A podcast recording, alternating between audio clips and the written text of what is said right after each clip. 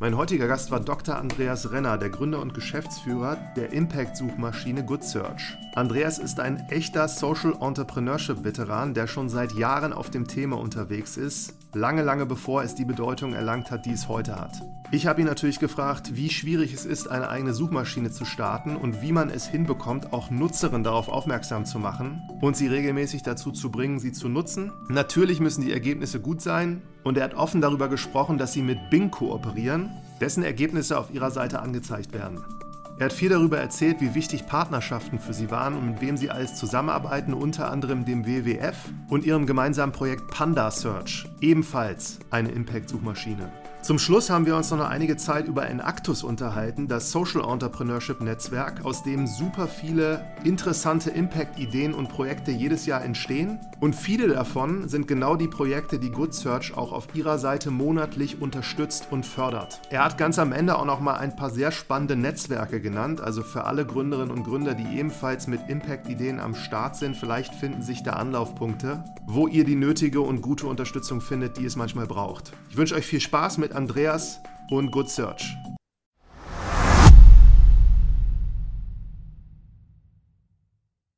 Willkommen zu einer neuen Folge. Ich habe heute einen Impact, ich nenne es mal Veteran hier so fast zu Gast, Dr. Andreas Renner, der Gründer und Geschäftsführer der Suchmaschine Good Search heute. Hallo Andreas. Hallo Martin, schön dabei zu sein.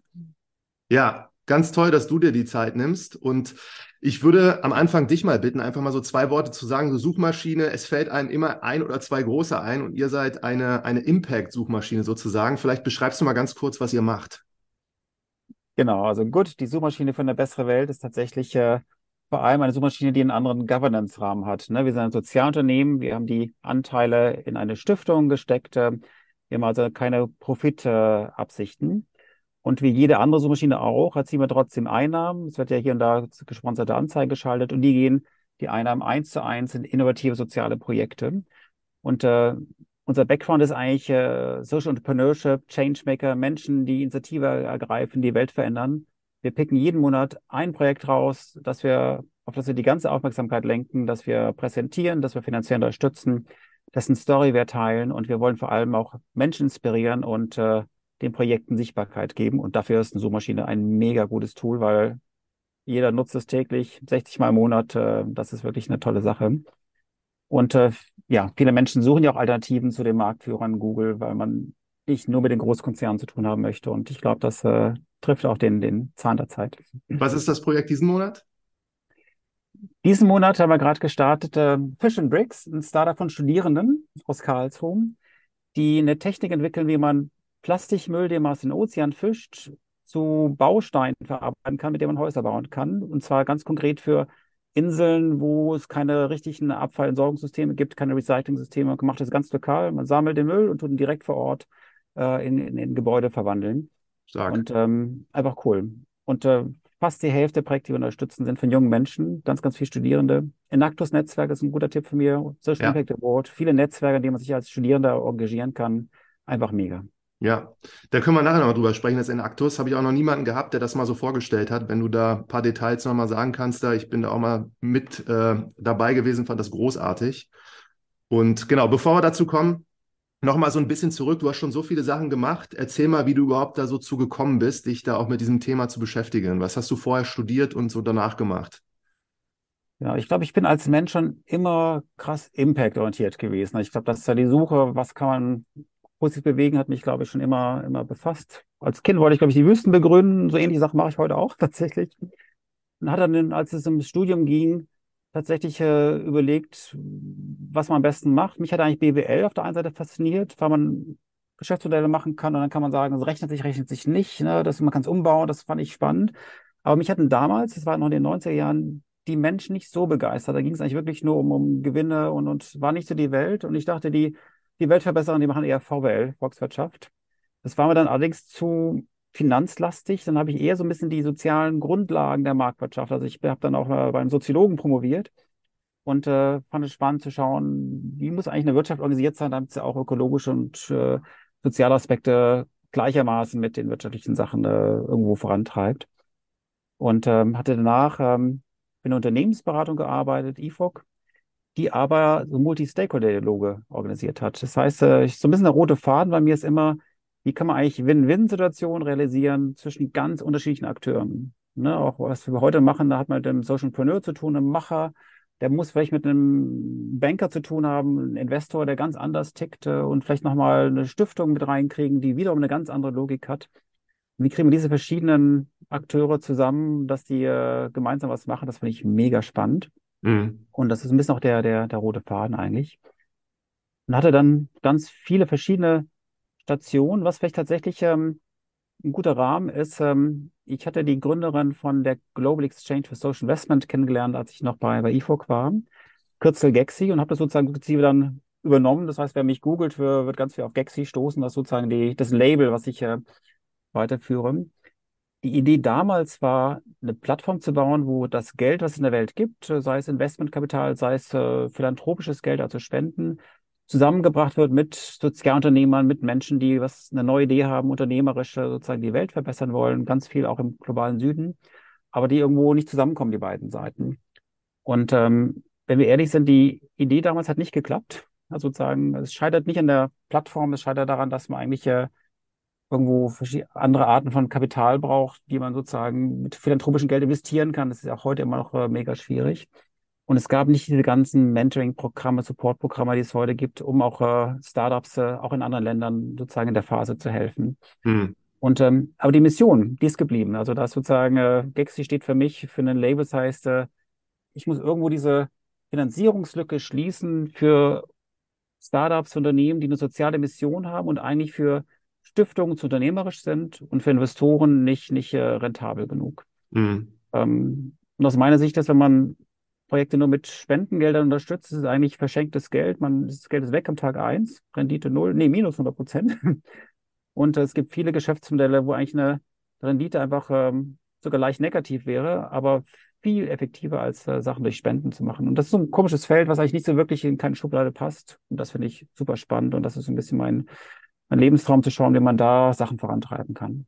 Ja, interessant. Und Gexi ist ja G-E-X SI wäre das mal. Social Investment, deswegen das S ja. noch dazwischen. genau. genau, das erste Global Exchange. Für Social Investment. Social ja. Investment, ja. Und ihr habt dann, also 2019 habe ich gelesen, habt ihr das dann auf Good Search sozusagen umbenannt? Genau, man kann sagen, dass eigentlich Gexi unser, wir sagen, kleiner privater Company-Builder ist, ne? von dem heraus wir verschiedene Sachen angestoßen haben. Ich kann da vielleicht so mal ganz kurz noch zwei, drei Sätze dazu sagen. Ähm, vieles habe ich auch mit David Diallo gemacht der Gründer von dem Enorm Magazin, der Gründer der Good Impact Foundation und vielen anderen Good Ventures sozusagen. Also da gibt's äh, Good Job, Good Buy, Good Travel ähm, und seit kurzem auch ähm, Good Carbon, wo ich selbst auch involviert bin mit meiner Impact Investment äh, Erfahrung. Mhm. Und ähm, wir hatten sozusagen dann uns entschieden, dass die Suchmaschine ja wirklich in einen gemeinnützigen Rahmen zu setzen. Es ist eine GmbH, aber die Anteile in die Stiftung und äh, dann war es eigentlich ein logischer Schritt, auch das Brand dann eigentlich äh, dem anzupassen. Und äh, ganz ehrlich, äh, gut kann man sich leichter merken als Gexi. auch du fragtest, wie man es eigentlich schreibt. Ähm, und so gesehen sind wir ganz, ganz stolz, jetzt eine Marke zu haben, die eigentlich äh, ambitioniert ist. Also ja. ich meine, mit gut ist es ein Statement. Dass die ersten drei Buchstaben identisch sind wie Google, ist uns gar nicht aufgefallen, als wir es äh, umbenannt hatten. Aber natürlich sind wir eine Alternative, eine nachhaltige Alternative zu Google. Das ist das, was wir machen wollen. Ja, also da sei auch nochmal gesagt, ich bin normalerweise nicht jemand, der hier was promotet, weil ich mich eher so dafür interessiere, was die Leute erzählen. Aber das, was der David Diallo da auch mit Enorm gegründet hat, also wer Enorm jetzt hier nicht kennt und das jetzt hört, monatlich oder zweimonatlich erscheint das, glaube ich, geht eigentlich so als eins der spannendsten Magazine immer um Impact-Themen. Auch werden oft Startups porträtiert und genauso auch der Newsletter mit dem Good News, der kostenlos, glaube ich, jeden Tag verschickt wird mit immer sehr guten Nachrichten, die auch was mit Impact zu tun haben. Kann ich nur mal jedem empfehlen, der sich fürs Thema interessiert und da auch einen leichteren Zugang haben will oder spannende Geschichten lesen will. Ja. Und tatsächlich ist ja die Good News App auch äh, an die gleiche Stiftung angedockt wie bei uns. Und das äh, Enorm Magazin, das sich übrigens auch gerade in Good Impact Magazin umbenannt hat, also auch ja. die gleiche Branding-Diskussion wie, wie bei uns. Ähm, ist noch nicht ganz in der Stiftung drin. Das ist natürlich schwierig, weil auch viel Kapital natürlich erstmal eingesammelt werden musste. Aber es ist dabei, sukzessive auch ein Non-Profit-Modell zu machen, dass man sich finanziert durch Spenden, ähnlich wie bei der Taz. Ähm, und eigentlich von diesem werbefinanzierten Modell und äh, den Abos ein bisschen loskommen möchte. Und das ist eigentlich ganz spannend. Wie kriegt man eigentlich ein Geschäftsmodell so umgebaut, dass es eigentlich äh, irgendwo unabhängig ist auch von, von, von Werbeeinnahmen, von, von anderen, ne? So ein bisschen, wie kriegt man es in diese Non-Profit-Welt rüber, aber mit mhm. dem Geschäftsmodell, was äh, unterlegt ist. Ja. Dann lass uns mal über Good Search sprechen und auch so diesen, diesen Starter. Ich einfach so ganz offen, wie schwer ist es, eine Suchmaschine heute zu starten? Unglaublich viel einfacher, als es vor zehn Jahren der Fall gewesen wäre. Ähm, ist, viele kennen ja auch, wir mal, Ecosia als sozusagen der, das Benchmark, die als erstes gesagt haben, ach komm, lass uns äh, Google nachbauen, sage ich mal. Ähm, das enorm erfolgreich machen. Die sammeln ja inzwischen jeden Monat fast drei Millionen Euro ein, von denen die Hälfte in Baumpflanzprojekte gehen. Und selbst wenn wir nur ein Zehntel so groß wären, wären wir der größte Finanzier im Social Entrepreneurship-Bereich weltweit. Also das ist einfach eine, eine coole Sache. Wobei ich nachher noch sagen würde, es geht uns gar nicht so sehr ums Geld, als vielmehr um die Kommunikationsmöglichkeiten. Ähm, der Hintergrund ist eigentlich, ähm, warum eine Suchmaschine? Der einfache Grund ist, es ist das Tool, was jeder jeden Tag nutzt. Ne? Im mhm. Schnitt 60 Mal im Monat, mal 60 Touchpoints. Das heißt, wenn man jemanden äh, gewonnen hat, die Suchmaschine zu nutzen, hat man unheimlich viel Interaktion, man ist sozusagen permanent präsent. Bei allen anderen Medien, wenn ich jetzt einen ne, über Social Media Aufmerksamkeit generieren möchte, ist unheimlich schwierig, sozusagen nach oben zu kommen. Wenn man einmal die Suchmaschine gewechselt hat, ist man, hat man den Kontakt zu den Nutzern. Mhm. Und ähm, deswegen ist es attraktiv. Die Frage ist, geht es denn auch? Und da ist es tatsächlich so, dass ähm, man die letzten Jahre stark davon profitiert hat, dass es einfach eine Rivalität gibt zwischen Google und Microsoft, die mit Bing einen Algorithmus hat, der eigentlich fast so gut ist, sagen wir 90 Prozent so gut ist wie Google. Hat Google eben Marktanteil von 95 Prozent und Bing den Rest. Denn warum sollte jemand den zweitbesten im Markt nehmen? Es gibt keinen, keinen wirklichen Grund. Und deswegen hatte Microsoft extrem großzügige Partnerschaften gemacht, was sozusagen ein Revenue-Share-Modell anbelangt, wenn man deren Algorithmus nutzt. Auch wenn man mehr Möglichkeiten hat, sagen wir mal, datenschutzmäßig äh, Sachen verkürzt weiterzugeben, hat schon mal Gestaltungsmöglichkeiten und auch alles ist drumherum programmiert, alle Wikipedia-Widgets, Partnerschaften mit Open-Source-Sachen, das kommt hinzu. Aber der Kern ist tatsächlich bei Ecosia wie auch bei uns eine Partnerschaft mit Bing. Mhm. Allerdings, das ist sozusagen das Spannende eigentlich auch äh, für den Call heute.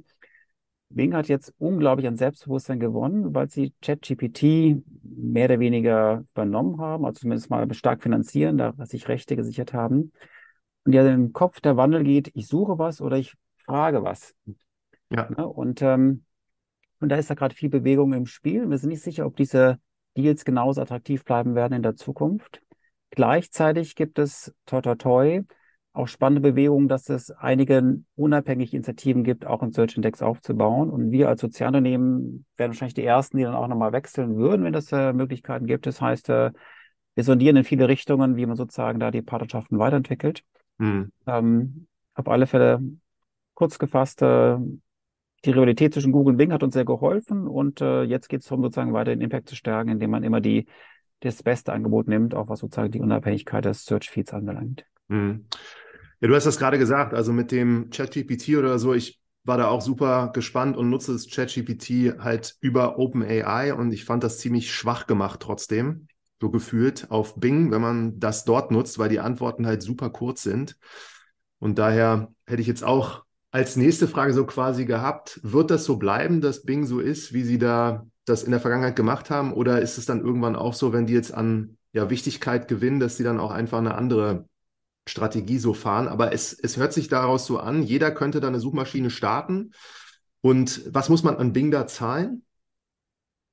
Naja, ich würde es schon nochmal relativieren. Ähm, als wir jetzt das Rebranding hatten, haben wir ungefähr ja, 15 Monate gebraucht, um das vertraglich mit Bing durchzuboxen. Das heißt, äh, einfach eine Suchmaschine starten geht nicht. Äh, wir haben zwei Jahre gebraucht, um die Verträge zu schließen. Das heißt, es ist, man hat mit unglaublich großen Konzernen zu tun. Es sind komplizierte Prozesse. Es ist nicht standardisiert, dass man sagt, ich buche jetzt mal so ein Paket. Ähm, das gibt's für diese firmeninternen Suchen, ne? also diese Customized Search von Google etc., aber es gibt's nicht sozusagen, wenn man eine echte Suchmaschine bauen möchte und an den Kernalgorithmus ran möchte. Mhm. So gesehen sind da schon einfach, äh, sagen wir, administrative Hürden, ähm, dass das, das, äh, dran zu kommen. Und dann muss man natürlich entsprechende Programmierer haben, die dann die Schnittstellen und das drumherum programmieren. Wobei wir da echt von viel auch Pro Bono Input profitieren. Das ist natürlich äh, ganz, ganz, ganz gut. Die das für euch jetzt gemacht haben oder Bing-Leute, die das für euch gemacht haben? Nee, die, die das von unserer Seite machen. Ja. Also sozusagen unser eigenes Team, wo wir sehr, sehr glücklich sind, dass wir da sehr viel Engagement auf Programmiererseite haben, denn an sich ist bei vielen Firmen ja gerade IT der Engpass äh, und unglaublich teuer. Mhm. Ähm, da sind wir eigentlich ganz, ganz glücklich, dass wir mit sehr schlanken Strukturen quasi dass das, dass das Google nachbauen können und auch auf gleichem Level sind wie Ecosia, obwohl die unsere Kostenstrukturen wahrscheinlich ein Fünfzigstel sind, sage ich mal. Mhm. Von Ecosia. Von Ecosia, ja, ja, ja. Und ich glaube, Bing wird ähm, vielleicht schon an Gewicht gewinnen. Die sind ja sozusagen, haben auch einen großen Sprung gemacht, was sozusagen die, die, die, die Außendarstellung und die ganzen zusätzlichen Infos. Ähm, wie weit es uns betrifft, weiß ich nicht, sage ich mal. ChatGPT ist, glaube ich, das wichtigere Thema. Ähm, hat übrigens auch ein CO2 ähm. Ne? Wir sind ja auch äh, CO2-neutral, wie auch, auch andere Sozialsuchmaschinen. An sich sind Suchmaschinen insgesamt gar nicht CO2-intensiv. 3500 Suchanfragen, so viel wie eine Stunde äh, Videocall, was wir gerade hier machen. Mhm. Aber das ChatGPT ist sozusagen dann um Welten äh, äh, energieintensiver. Das heißt, äh, sozusagen auch aus ökologischer Sicht ist es ähm, gar nicht so gut, zu viel ChatGPT zu nutzen. sag ich Mhm. mal. Gerade beim Vortrag gewesen, wo eine Dame gesagt hat, es kostet 600.000 Dollar pro Tag. Einfach nur, dass die Server von ChatGPT betrieben werden, um die ganzen Suchabfragen der Welt da so zu, zu beantworten. Ja, ja, das ist ja, ja. Eine Zahl, Ja. die uns fast keiner kennt, ist, ähm, Google verdient eine halbe Milliarde Dollar pro Tag.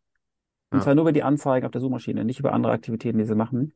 Ja. Also sozusagen der, der Markt ist extrem re- groß, wobei die Zahl nicht täuschen darf. Google kann auch ganz anders monetarisieren, weil sie den Nutzer auch äh, krass durchleuchtet. Ne? Also man sozusagen hat ein ganz anderes Werbenetzwerk als jetzt das, was wir nutzen könnten.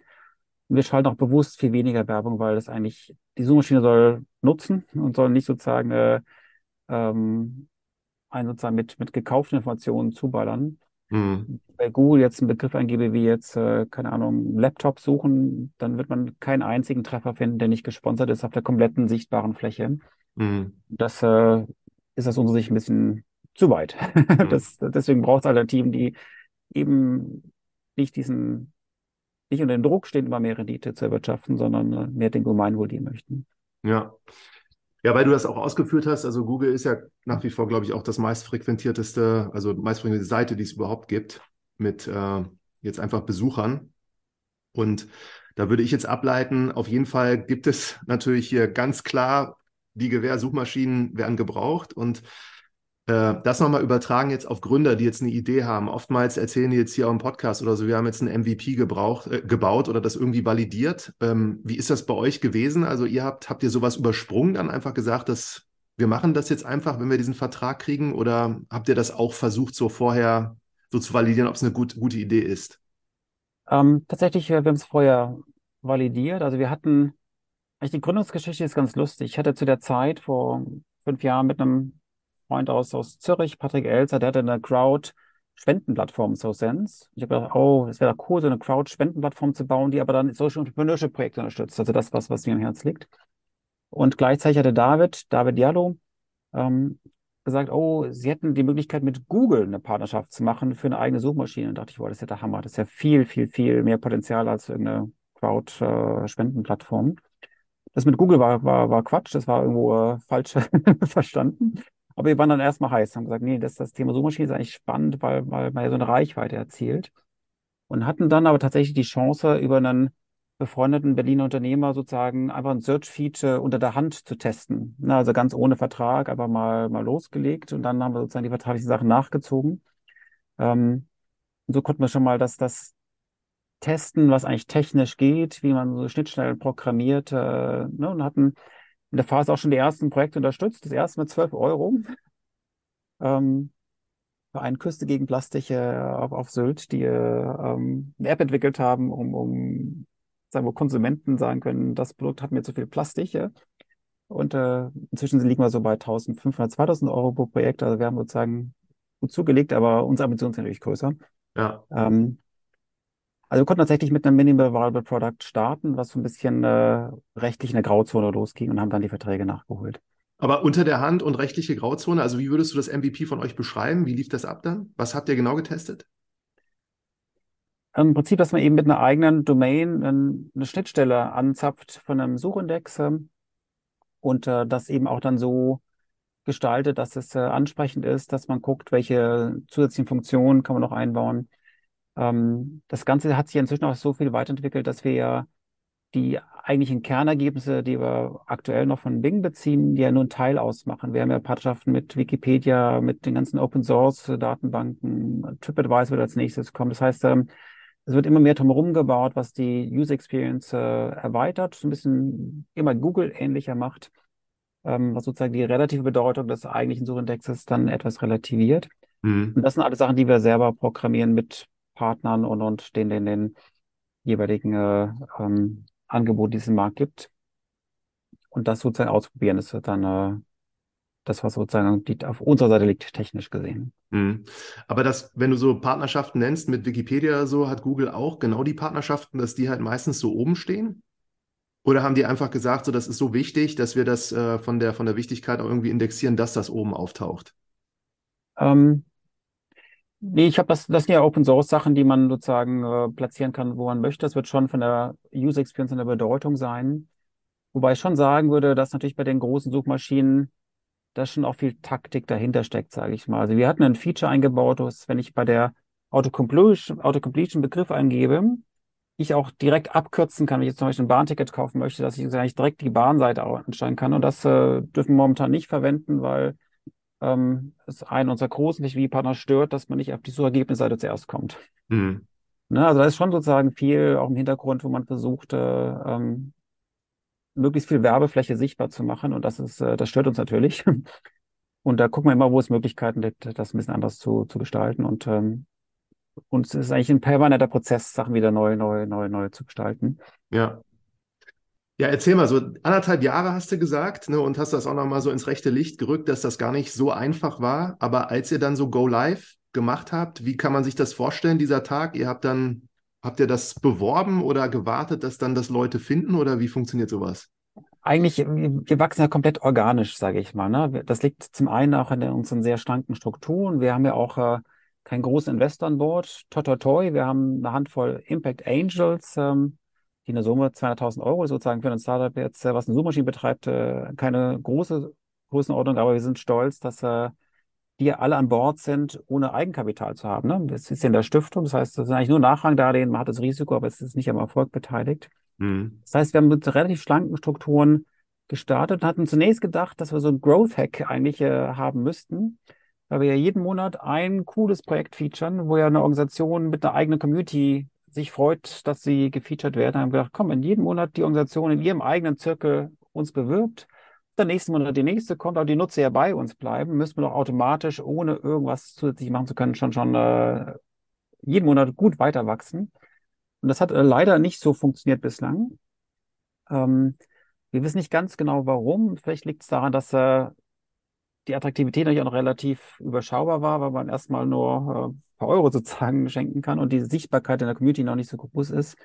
Aber es ist schon auch, glaube ich, viel Aufwand, ähm, die Partner so zu betreuen, dass sie wirklich ihr Netzwerk aktivieren und, und wir müssen wirklich einfach nochmal mehr auch Ressourcen reinstecken in die Betreuung der, der Partner, sage ich mal. Das heißt, ähm, die, diese Schiene hat nur so bedingt funktioniert. Es ist dann eher, dass man sozusagen darauf setzt, dass äh, Leute von uns erzählen, dass sozusagen es weitererzählt wird. Und da muss ich sagen, hilft natürlich jetzt das Rebranding sehr, weil wir jetzt sozusagen zum einen gefälligeren Namen haben mit Good anstelle von Gaxi. Und wir natürlich auch äh, die, die Partnerschaft nutzen wollen. Das ist eben auch einen, die Good News App, wo wir einmal in der Woche gefeatured werden, ähm, dass man ähm, andere Kanäle nutzen kann. Ähm, das ist, sagen wir, schon auch begrenzt, weil auch jede einzelne der, der anderen Gut-Organisationen ihrer eigenen Welt irgendwie auch, sagen wir, beschäftigt ist. Aber ähm, ich glaube, was für Reichweite hilft, gerade wenn man ein Sozialunternehmen ist, ist, dass man natürlich Leute findet, die einen bewerben, weil sie es toll finden und nicht, weil man dafür bezahlt wird. Hm. Ne, wir sind auch äh, momentan intensiv in Dialog, ob wir nicht irgendeinen Markenbotschafter, Botschafterin findet, ein Influencer oder Influencerin, ne, die, die einfach sagen, wow, ich finde euch cool, lass uns mal ähm, ein paar Social Media Posts absetzen, die, die eine Million Reichweite haben. So was kann funktionieren, ist schwer planbar. Muss sagen, zumal die, gerade die Influencer natürlich auch alle unter Agenturen gemanagt werden, die äh, auch wiederum einer anderen Logik folgen. Aber ich glaube, so diese, diese mediale Reichweite ist sicherlich eine Sache, die, die äh, sehr helfen kann. Ähm, wir setzen nicht auf bezahlte Werbung, haben ein bisschen experimentiert mit Online-Marketing und anderen Sachen. Aber im Prinzip als Ergebnis, ähm, wir finden nicht die magische Formel, was es kostet, einen neuen Nutzer zu gewinnen. Mhm. Und äh, es scheint äh, so zu sein, dass es, wenn es rein über bezahlte Sachen geht, nicht, sich nicht rechnet. Also es ist wirklich mehr so dass das Storytelling, Menschen begeistern. Mhm. Was habt ihr Ähm, gemacht da? also dadurch, dass wir ja jeden Monat äh, die, unsere Geschichten aufbereiten, wir haben das jetzt auch nochmal sehr systematisch neu organisiert, dass es wirklich jeden Monat ein Thema ist, dass wir jetzt äh, ehrlich gesagt erst seit zwei Monaten noch dann am Ende des Monats eine Pressemeldung rausschicken, dass wir gezielt Journalisten anschreiben. Da sind wir erst so wirklich jetzt äh, seit kurzem dabei, das ein bisschen sys- systematischer anzugehen, um mehr Aufmerksamkeit zu kriegen. Wir haben aber noch einen zweiten Strang, der eigentlich ganz, ganz spannend ist. Das ist wirklich B2B. Ne, weil eine Suchmaschine, die nachhaltig ist, die das ganze Thema auch äh, UN-Nachhaltigkeitsziele, Sustainable Development Goals thematisiert, weil wir jedes Projekt auch diesen SDGs zuordnen, ist Mhm. ein super Mitarbeiter-Engagement-Tool.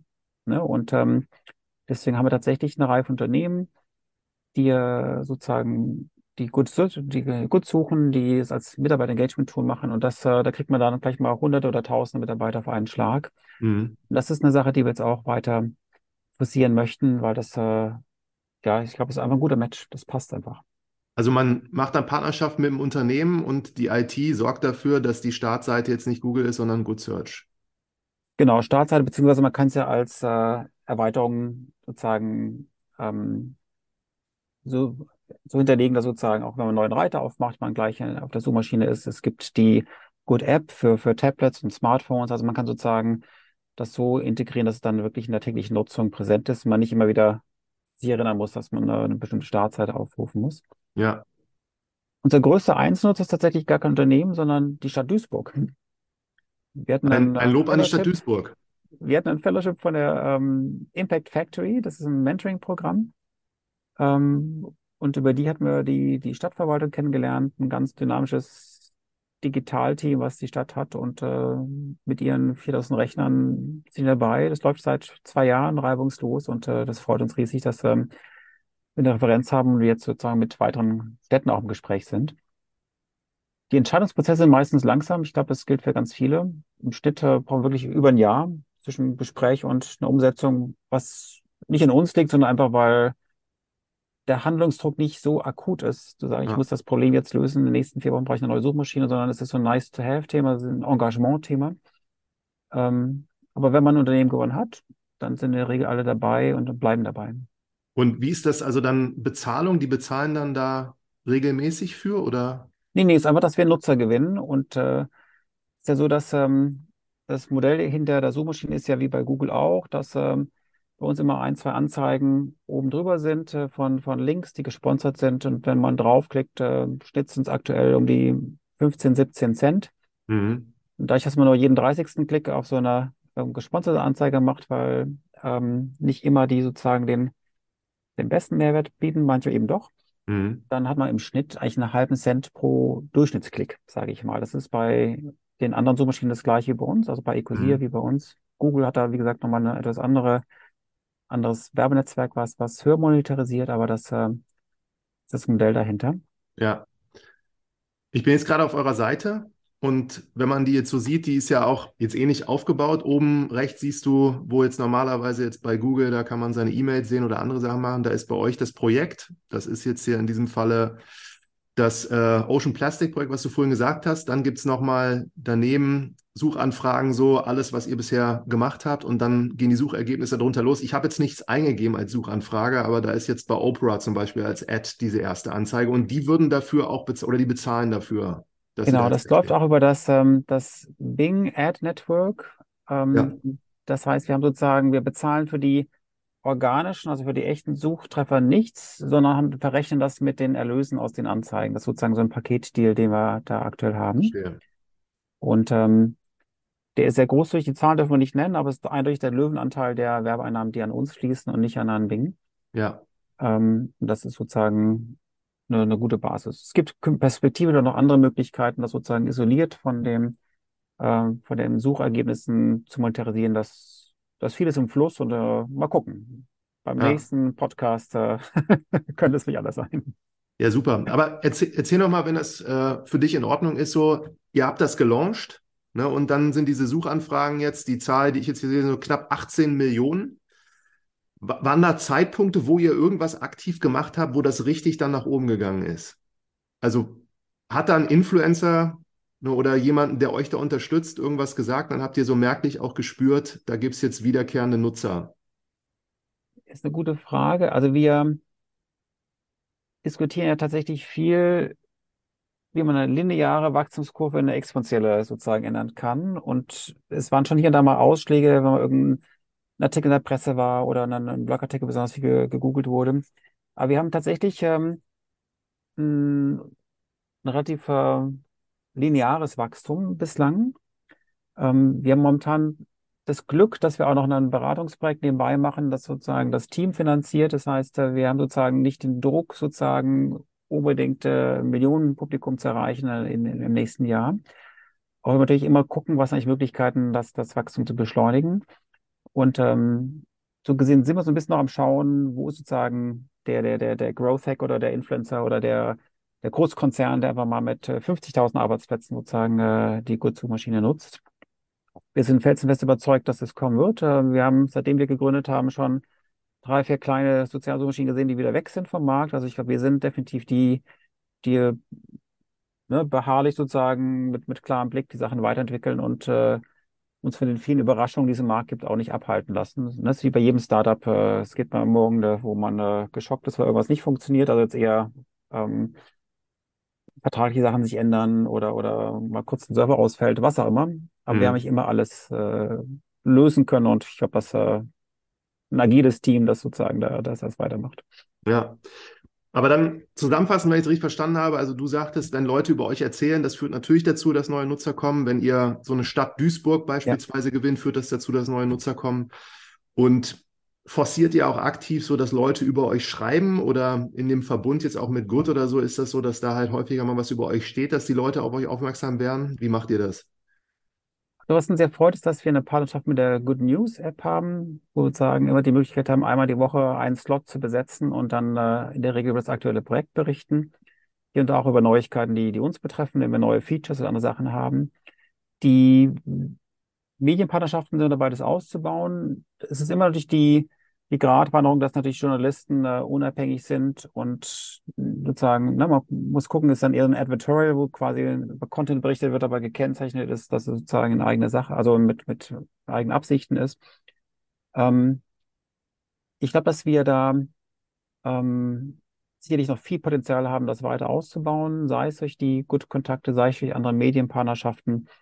Ähm, sei es durch, durch äh, Fürsprecher, Prominente, da sind wir sozusagen in vielen Gesprächen, aber wir sind ja ein mega schlankes Team, muss man sagen, es sind Mhm. fünf, sechs Leute. Mhm. Ähm, und so gesehen sind wir tatsächlich auch noch parallel überlegen, ob wir nicht auch nochmal ein zusätzliches Investment reinnehmen, um sozusagen einfach von der Manpower diese ganzen Möglichkeiten noch, noch, noch konzentrierter nachzugehen, äh, beschleunigen. Mhm. Da sind wir gerade, ähm, ja, ich denke, da wird im nächsten halben Jahr auch nochmal eine Entscheidung fallen, ob wir da sozusagen nochmal den Hebel umlegen. Mhm. Ähm, das machen wir momentan auch sehr stark mit äh, der Good Family zusammen. Es gibt ja sowohl die Stiftung mit eher begrenzten Möglichkeiten, es gibt den Impact Ventures Arm, der sozusagen auch Beteiligung hält an den eher gewinnorientierten Sozial- oder Impact-Unternehmen, wie jetzt Good Jobs beispielsweise als Flagship.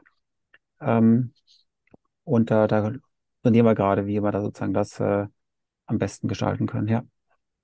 Und wenn man jetzt, also du meinst fünf, sechs Leute, wenn man so draufschaut und äh, misst, in was ihr so eure Zeit investiert, wie kann man sich das vorstellen? Also wie viele arbeiten am Produkt jeden Tag, dass das bessere Suchergebnisse bringt? Wie viele machen so Marketing? Wie viele machen andere Dinge, die gar nichts damit zu tun haben?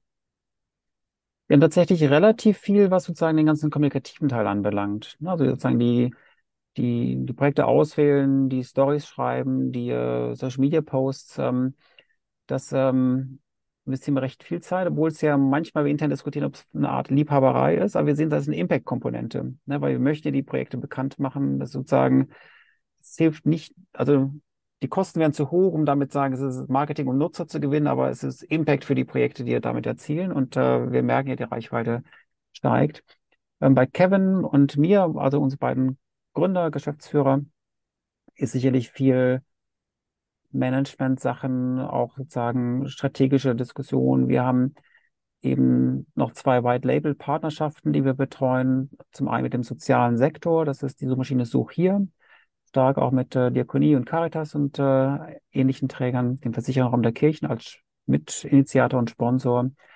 Wir haben eine Partnerschaft mit dem WWF. Ähm, da haben wir ein eigenes White Label Panda Search. Mhm. Das ist vielleicht auch nochmal eine Antwort auf die Frage der, der, der Marketingstrategien. Gerade beim WWF ist natürlich eine Chance, unglaublich von der weltweit etablierten Marke zu profitieren. Und wir testen sozusagen gemeinsam mit dem WWF, ob man sozusagen als Selbstläufer ganz, ganz, ganz viele Nutzer, Nutzerinnen gewinnen kann, weil die Marke einfach stark trägt. Und ähm, bislang ist es noch so ein bisschen unter dem Radarschirm. Es wird sozusagen nicht im großen Stil beworben. Mhm. Ähm, aber wir merken schon, dass natürlich das auch äh, stark hilft, ne? einen Partner zu haben mit einer Marke, die einfach jeder kennt. Ähm, ähm, dass das äh, es gibt so ein, so ein Tool, dass wenn man ein neues Android, also ein Smartphone kauft, mal beim mhm. ersten Nutzen gefragt wird, welche Suchmaschine soll eigentlich hinterlegt werden. Da darf Google nicht mehr sagen, es muss Google sein. Mhm. Und da hatten wir jetzt die Chance quasi, dass äh, eine der Marken platzieren können in der Auswahl. Da haben wir jetzt das Panda Search genommen, weil das Logo jeder kennt. Und mhm. das funktioniert tatsächlich. Wir kriegen da jetzt äh, Nutzer plötzlich aus Italien, Portugal, Spanien, äh, wo wir gar nichts machen, einfach weil sozusagen über dieses Tool die Menschen sagen, auch das möchte ich unterstützen. Ja. Also ein Partner mit einer guten Marke ist definitiv auch ein, eine Strategie, die helfen kann für ein Startup, ähm, die Nutzer zu gewinnen. Das heißt jetzt also, wenn ich auf Panda Search gehe und da so sind exakt dieselben Ergebnisse auch, ne? Ja, ja. Ja. Ich habe es gerade getestet und stimmt auch. Also selben ja. Bilder und was man angezeigt kriegt für die gleiche Suchanfrage und nur die ja, Anzahl der Suchanfragen ist geringer. Nicht, was wir tatsächlich bei Panda Search gerade testen, ist, ähm, dass wenn man ein Shopping-Ergebnis sucht, ähm, wir so Product Ads mit anzeigen.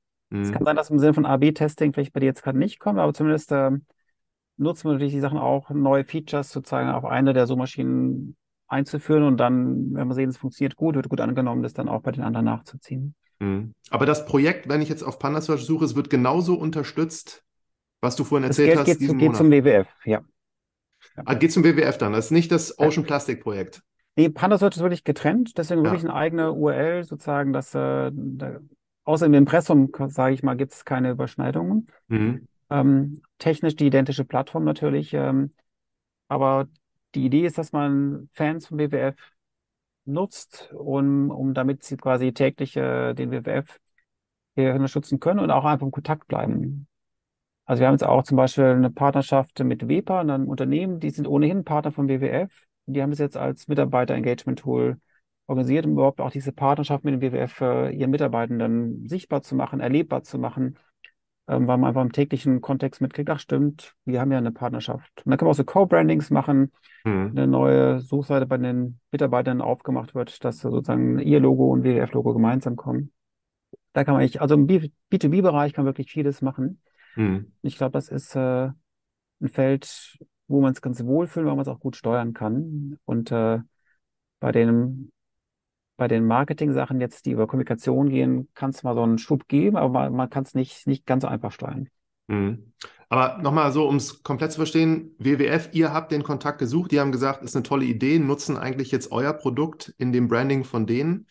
Und es werden dadurch auch einfach soziale Projekte unterstützt, die dann aber das WWF bestimmt. In dem Fall geht es tatsächlich an den WWF direkt. Ja. Und man kann sagen, man unterstützt eigentlich immer die Aktivitäten, die der WWF im jeweiligen Monat forciert. Okay. Ähm, die Beträge sind zu klein, um jetzt eigene Projekte sozusagen auszusondern, sage ich mal. Perspektivisch ist es natürlich möglich, dass man dann auch sagt, genau dieses Projekt ist das äh, diesen Monat. Mhm. Dann nochmal mit Blick auf die Zukunft. Also was habt ihr jetzt genau vor? Habt ihr da bestimmte Ziele, dass ihr sagt, ihr wollt bis irgendwann eine bestimmte Größe oder Anzahl von Suchanfragen so pro Tag oder Nutzer? Oder ist das eher so, also definitiv. Also ich meine, dass ähm, eben aktuell um die 20, 25.000 Nutzer, glaube ich. Ähm, Und das Ziel ist natürlich, irgendwo mindestens mal eine halbe Million Nutzer zu haben. Dann hätten wir quasi ein Budget von, von einer Million, die wir irgendwo für gute Zwecke ausgeben können pro Jahr. Mhm. Ähm, das ist ein Zehntel von dem, was Ecosia ausgibt. Die geben ja pro Monat den Betrag aus. Ähm, aber wir glauben, dass mit dem Fokus auf Unterstützung von Social Entrepreneurs, von, von Game, na, von, von Changemakern, von sozialen Innovatoren so viel Impact generieren können, weil wir es nicht um Geld geht, sondern um die Sichtbarkeit, die Stories. Wir können Menschen inspirieren.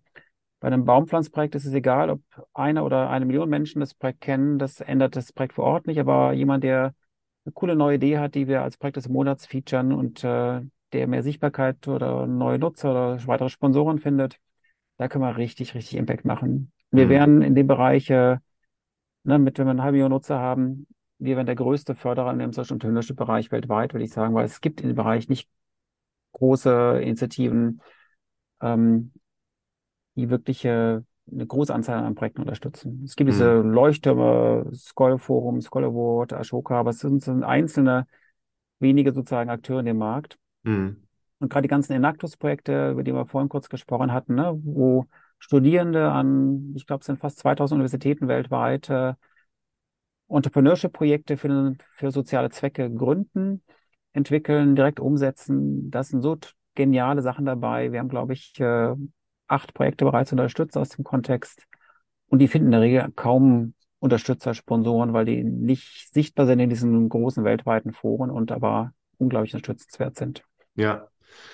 Ja, interessant. Jetzt nochmal so, alles so, wie ich das beobachte und auch mein Wissen, ne, die Unternehmen, die jetzt äh, irgendwas mit, mit Impact tun, am Ende zahlen ja häufig in bestimmten Segmenten einfach Kunden ein bisschen mehr Geld dafür nach wie vor. Das wird dann immer weniger und man könnte sagen, so wenn sich die Qualität irgendwann angleicht, ne, dann ist es so in einer besseren Welt, werden die dann die Gewinner sein ne, und sind grün hoffentlich oder als sozialer. Und bei der Suchmaschine, wenn ich da drauf gucke, ich sehe halt immer Google und diese Qualität auch dieser Suchergebnisse. Und wenn die jetzt 95 Prozent, wie du am Anfang gesagt hast, Marktanteil haben, dann würde ich immer sagen, das Produkt muss ja einfach dann absolut auch gleichwertig sein oder werden, damit diese Trägheit der Menschen einfach überhaupt mal abnimmt, jeden Tag auf Google zu gehen und da halt Antworten zu suchen. Und ich weiß nicht, wie du drauf guckst und ob du verstanden hast, wie ich es meine, aber ich finde, das ist irgendwie ja. so eine andere Einordnung bei diesem Suchmaschinenthema. Ja, ich glaube, dass ähm, es ist schon überraschend, wenn ich jetzt äh, auf den Markt gehe, will ich mir sehr genau, ob ich nicht lieber Bio kaufe. Und äh, bei einer Suchmaschine ist man eigentlich das, das Gewohnheitstier, was das, diese Maschine nutzt, die man im genutzt hat, aber nicht hinterfragt, gibt es eigentlich Alternativen. Und wir merken, wenn man jemanden gewinnt, dass er wechselt, in der Regel 95 Prozent dabei bleiben und nicht sagen, ach Gott, die Suchergebnisse sind, sind schlechter. Also wir sagen immer, neun von zehn Anfragen sind eigentlich gleichwertig, macht es keinen großen Unterschied oder gar keinen Unterschied. Vielleicht bei jeder zehnten, wir haben ja die Google Navigationsleistung integriert. Das heißt, man kann ohne den Begriff noch eingeben zu können, auch zu Google zu wechseln. Mhm. So kann man zu Google wechseln. Wir wollen ja nicht eine Barriere aufbauen. Wir möchten nur die Vielfalt erhöhen und äh, den Menschen die Möglichkeit geben, eben nicht immer als gläserner Nutzer sozusagen durchleuchtet zu werden. Das ist, wenn man den Google-Klick anklickt, dann eben der Fall. Ähm, also tatsächlich so, wenn wir bei Partnern sagen, wenn Partner sagen, sie können nicht zentral, als bei Unternehmen zum Beispiel, das vorschreiben, sie schicken eine E-Mail und sagen, hey, wir finden das cool, nutzt gut, wechselt ein Prozent. Mhm. Ne? Und wenn ein ITler sagt, hey, wir haben es umgestellt, ihr könnt aber wieder zurückwechseln, bleiben 95 Prozent dabei. Ne? Dieser erste Ruck ist tatsächlich äh, schwierig.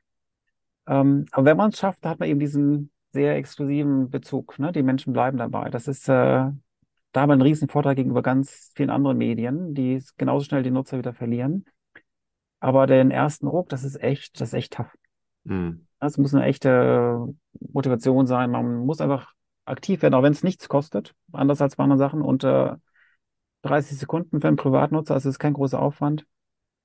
Und auch für Firmen, ich meine, wir haben es bei einer Versicherung etabliert, also die haben IT-Systeme, die sind sowas von abgeschirmt und kompliziert. Auch es geht. Also es gibt keinen mhm. Grund, sozusagen, dass man sagt, nee, können wir nicht bei uns.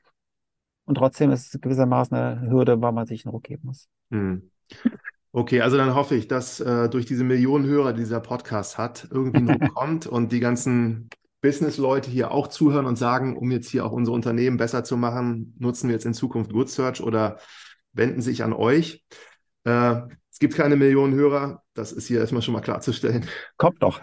Kommt noch, hoffentlich genau. Wenn ihr so viele Nutzer habt, vielleicht spiegelt sich ja das dann irgendwann so hoch.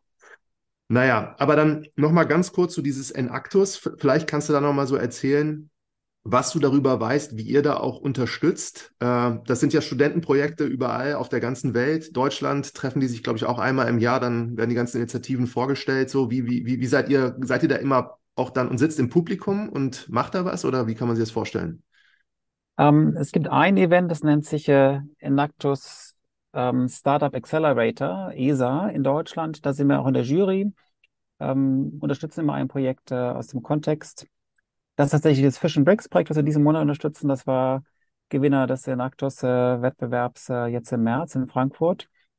Und es gibt immer einen National Cup sozusagen. Wir haben es so ein bisschen sportlich wie im Sport aufgezogen ein Wettbewerb der deutschen Teams und dann gibt es den World Cup, wo die besten zwei Teams aus Deutschland dann international vertreten sein werden. Das wird dieses Jahr in, in Holland, ich glaube in Den Haag stattfinden im Herbst.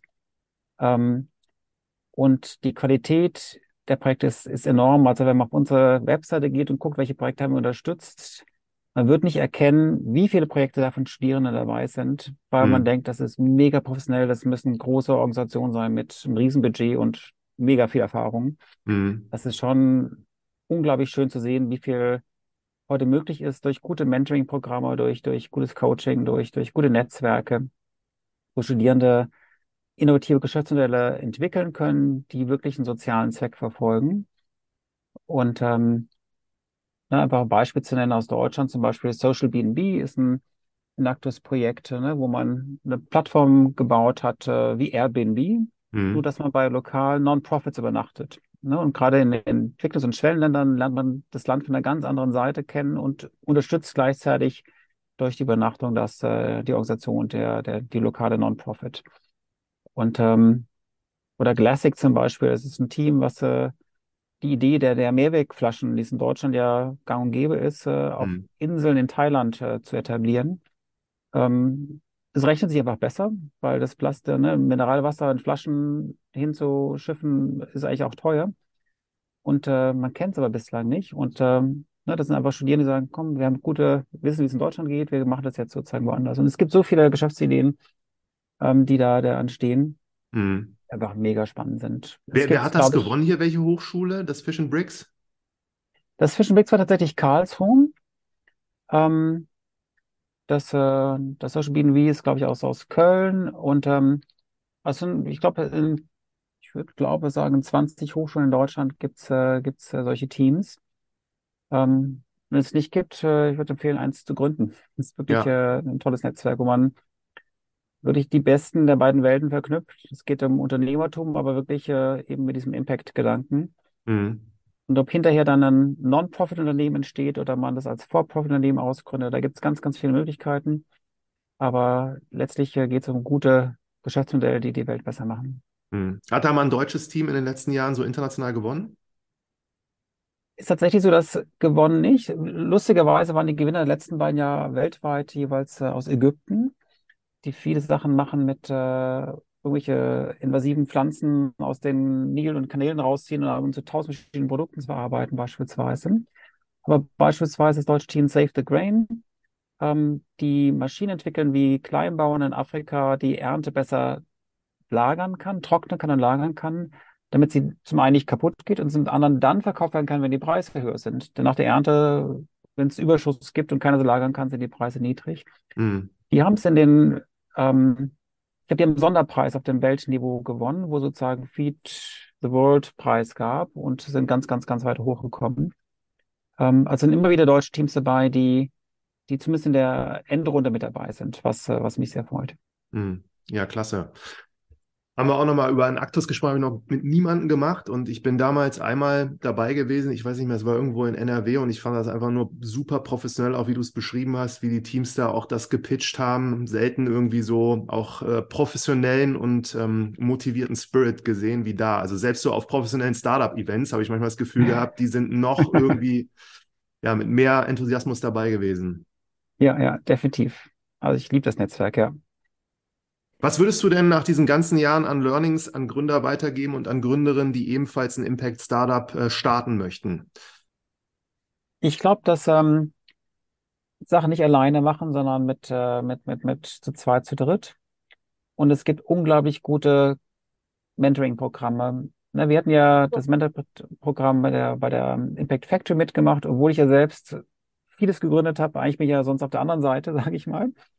Ähm, aber trotzdem nochmal, obwohl man erfahrener Gründer ist, ein Mentoring-Programm mitzumachen, war selbst für mich super spannend, weil du nochmal andere Perspektiven kriegst, Zugänge durch Netzwerke, Kontakte, nochmal auf hohem Niveau einen, Spiegel, der das Geschäftsmodell hinterfragt. Äh, ne? Man ist ja dauernd am Pivotieren an Sachen, nochmal neu drehen. Ähm, und mit diesen, sagen wir, geschützten Rahmen oder auch Zugänge zu Investoren ähm, kann man Sachen viel besser vorantreiben, als es vor zehn Jahren möglich war, wo es diese Programme nicht gab. Nenn mal zwei, ähm, drei. Es gibt, also ich bin wirklich Riesenfan von der Impact Factory, das ist bei mir sogar mit Abstand ganz oben. Ja. Ähm, aber auch das Enactus oder auch Social Impact Award äh, haben Mentoring-Sachen. Dieses Project Together Netzwerk ist da mal ein bisschen niederschwelliger, aber auch die haben Mentoring-Sachen. Es gibt viele Social Impact. In Freiburg gibt es Beispiel Innovation Lab, es gibt diese Social Impact Labs in vielen Städten, es gibt Impact Hubs, die zumindest mal als Netzwerk in vielen Städten gute Anlaufpunkte sind, um mitzukriegen, welche, welche lokalen Programme es auch noch gibt oder die auch teilweise Mentoring-Sachen anbieten. Ähm, ich glaube, an vielen Hochschulen gibt es äh, zumindest mal Startup-Beratungen, vielleicht nicht so sehr mhm. impact-orientiert. Das kommt hoffentlich. ähm, also es gibt wirklich viele Anlaufpunkte, die man da nutzen kann und das ist einfach toll. Das, äh, das hat sich wirklich drastisch geändert. Was es nicht gibt, ist eigentlich viele Finanzierungsmöglichkeiten, mhm. wenn man ein Impact-Startup gründen möchte. Ähm, deswegen wollen wir diese Lücke schließen, sag ich mal.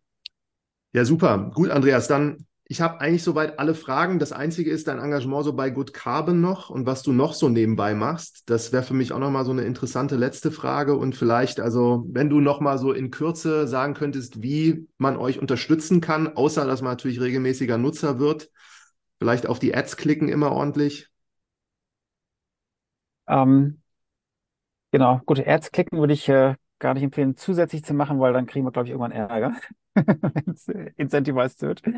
Nein, ähm, uns helfen, fange ich damit an, einfach natürlich, wir lieben, in Kontakt zu kommen mit Organisationen, mit Firmen, mit Partnern, können auch Schulen oder Hochschulen sein.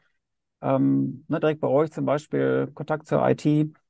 Ähm, da sind wir auch sozusagen ein Team, was direkt äh, immer involviert sein möchte. Wir haben Zeit für Gespräche mit, mit äh, Ansprechpartnern. Also nicht scheu sein und sagen, wir probieren es intern, sondern einfach direkt uns kontaktieren. Kontaktdaten sind auf der Webseite einfach zu finden oder bei mir auch über LinkedIn. Andreas Renner. Also das, äh, das, das Beste, wo uns helfen kann. Und tatsächlich, äh, ich habe mehrere Hüte sozusagen. Ich komme aus dem Impact-Investment-Bereich. Also wie finanziere ich Projekte, die die was Gutes tun für die Welt, die den Planeten retten. Und äh, das Spannende an Good Carbon, wo ich mit engagiert bin, ist, äh, dass es natürlich um ganz andere Größenordnung geht. Ne? Bei Good Search sind wir ja noch äh, im kleinen Bereich, können dafür super spannende Sachen unterstützen, aber Good Carbon geht es halt um Investments in den Millionenhöhe. Mhm. Und ähm, es ist einfach krass zu sehen, was man heute über die Offsets die Firmen finanzieren, um sich CO2-neutral zu stellen. Und ne, wenn eine Firma intern den Fußabdruck nicht auf Null setzen kann, es bleibt ein kleiner Rest, äh, den sozusagen zu kompensieren, den man woanders in der Welt Projekte finanziert, die CO2 speichern. Und da gibt es in diesen Nature-Based Solutions, also im Aufforstungsbereich, unglaubliche Möglichkeiten. Und wir machen da Sachen wie beispielsweise Mangrovenwälder wieder aufforsten in Indien, ähm, wo wir wirklich hands-on mit involviert sind und es ist einfach krass zu sehen, was da heute möglich ist über diese neuen Finanzierungsmechanismen. Vielleicht ein ganz kleiner Seitenhieb zu Ecosia. Wie das, was Ecosia macht, würde nochmal ein Faktor 10 geleveraged werden können, wenn man im Anschluss an die ersten Phasen sozusagen diese Mechanismen mitnutzen würde, um, um die, die, das weitere Wachstum der Projekte zu finanzieren. Man muss nicht alles durch Spenden machen. Es gibt da inzwischen Geschäftsmodelle, die, die unglaublich gut funktionieren. Und diesen Markt mitzuentwickeln, solche Sache, die, die mich auch begeistert. Mhm. Zumal es eben auch eine Belappung gibt. Ne? Mein, mein, Freund und Mitgründer bei Good, der Suchmaschine, ist eben auch Mitgründer bei Good Carbon. Und ähm, deswegen macht das Spaß. Es ist auch, und obendrein vielleicht noch als, als Abschluss, ist es auch schön zu sehen, wie unterschiedliche Modelle sind. Ne? Bei der Suchmaschine ist es wirklich ein Stiftungsprojekt. Ich habe ja immer gesagt, ich gründe Firmen, um sie zu verschenken. Also ich habe es gegründet, aber die Anteile dann übertragen an die Stiftung. Das ist eine ganz andere Logik, eine ganz andere Unabhängigkeit auch, als jetzt ein Venture, was sozusagen erstmal das viel schneller, ambitionierter wachsen möchte und dann Partnerschaften sucht mit beispielsweise Planet A bei Good Carbon. die Möglichkeiten geben, mit ganz anderen Tempo, ganz anderen Teamgrößen zu wachsen. Und beides ist spannend, beides hat seine Vor- und Nachteile. Hm. Und äh, es ist toll, auch dort mit dabei zu sein, weil ich glaube, da können wir wirklich äh, echten Impact, auch dort echten Impact generieren. Und ähm, das treibt ja. mich um. Und letzte Frage nochmal mit Blick auf die Zukunft, so 30 Jahre von jetzt. Äh, was stimmt dich positiv so? Was stimmt dich negativ? Was muss passieren, damit es eine positive Zukunft wird? Ich glaube, was mich positiv stimmt, ist, dass es unglaublich viele Menschen gibt, die Sachen einfach umsetzen, die neue Lösungen machen. Ähm, es sind so viele Sachen, wo die Rahmenbedingungen so schwierig und negativ sind, äh, ob es jetzt die, die, die politischen Auseinandersetzungen sind oder die Trägheit des politischen Systems, dass man eigentlich Pessimist sein müsste, aber ich glaube, es hilft nichts. Man muss äh, fokussieren auf das, was man machen kann und da helfen positive Inputs wie die Suchmaschine, positive Inputs wie die Good News, die du erwähnt hattest, ähm, ähm, und einfach auch den Job suchen, wo man da auf der richtigen Seite steht und, und Sachen verändern kann. Hm. Ähm, also die Fülle Inspiration, das ist tatsächlich, was einen jeden Tag motiviert. Oder auch die Entrepreneur, die man kennenlernt. Das ist eigentlich die, die Kraft, die das einen gibt, dass man sieht, wie viel andere verrückte Menschen es gibt, die einfach viel Lebenszeit investieren und eben nicht nur nach, nach Geld rennen, sondern nach, nach Impact sich, sich orientieren. Und äh, da, äh, ja, das, das äh, macht Spaß. Ja, es hat mir Spaß gemacht, mit dir zu sprechen. Vielen, vielen Dank und euch alles Gute. Danke dir auch, Martin.